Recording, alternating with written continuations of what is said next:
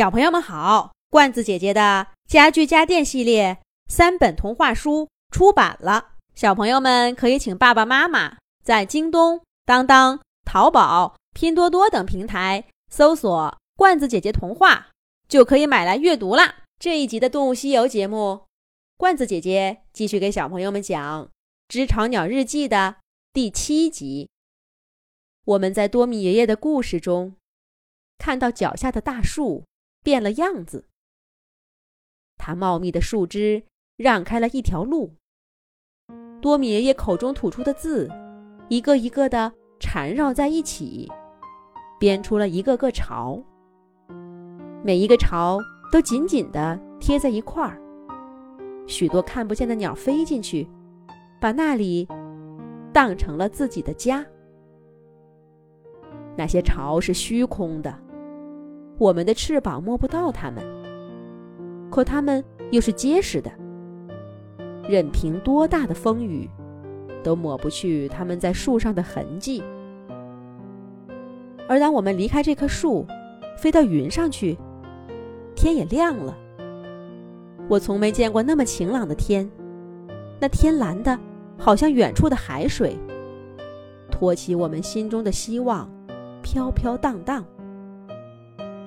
我们看着那棵树，树上生出许多鸟，看起来很熟悉，又很陌生。但我们知道，它们跟我们在一起，无论我们飞到哪儿去，它们总是紧紧的跟在我们的身后。可是我们根本就没有机会飞远，我们很快就被拽下来了。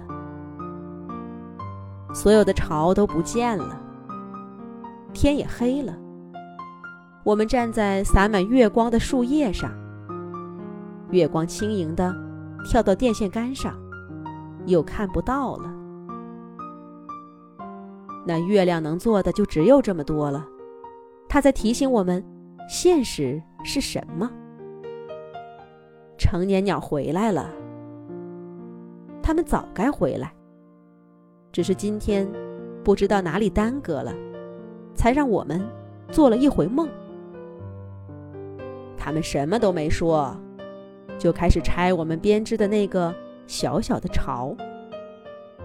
树枝和干草掉下来，哗啦啦响，跟我们叼着它们编织的时候一样。可那时的歌是欢快的，现在却唱不出来了。别拆我们的巢！一只小小的鸟飞过去，好像是小罗。天太黑了，我看不清楚。但是我看见一张大翅膀打下来，把它赶走了。成年鸟还在拆我们的巢。那队伍当中有我的爸爸妈妈，小罗的爸爸妈妈，还有许多许多我们不认识的鸟。可是他们没有叫我们一声，甚至都没有看我们一眼，就像我们筑巢的时候一样。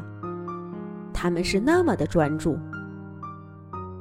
多米爷爷，我们的巢被拆了，怎么办？多米爷爷，多米爷爷呢？小罗被打了以后，谁也不敢再上前，只唤着多米爷爷。可是，多米爷爷不见了。是啊，我们怎么忘了？多米爷爷的作品被拆了多少次？多少次他被架着离开他筑巢的地方？这一次，只不过是侥幸罢了。就算多米爷爷还在，他又能做些什么呢？那一天，是我们最后一次见到多米爷爷。从此以后，他从我们的世界里消失了。有一次，我路过多米爷爷曾经的住所，一只鸟正面无表情的在那儿孵蛋呢。我问他之前住在哪儿，他不耐烦的说：“我从出生就住在这里，就在这个住所。你这小鬼，赶快走吧！”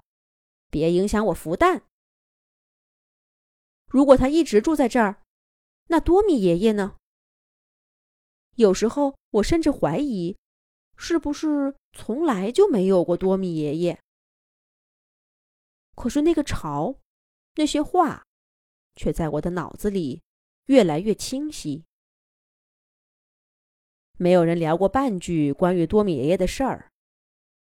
大人们不说，我们这些孩子也不提。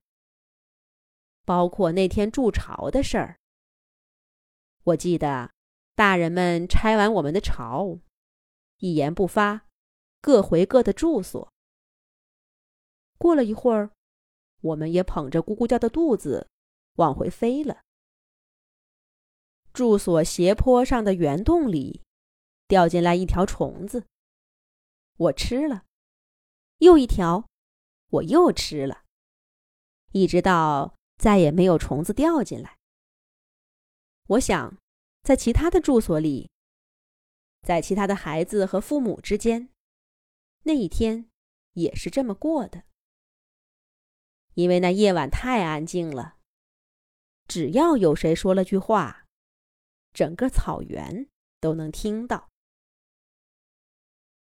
我仿佛只记得这一件事儿了，好像不知什么时候，我也吃了小罗说的那种会忘事儿的药。小罗呢？我好像也很久没有见过他了。接下来又会怎么样呢？咱们下一集讲。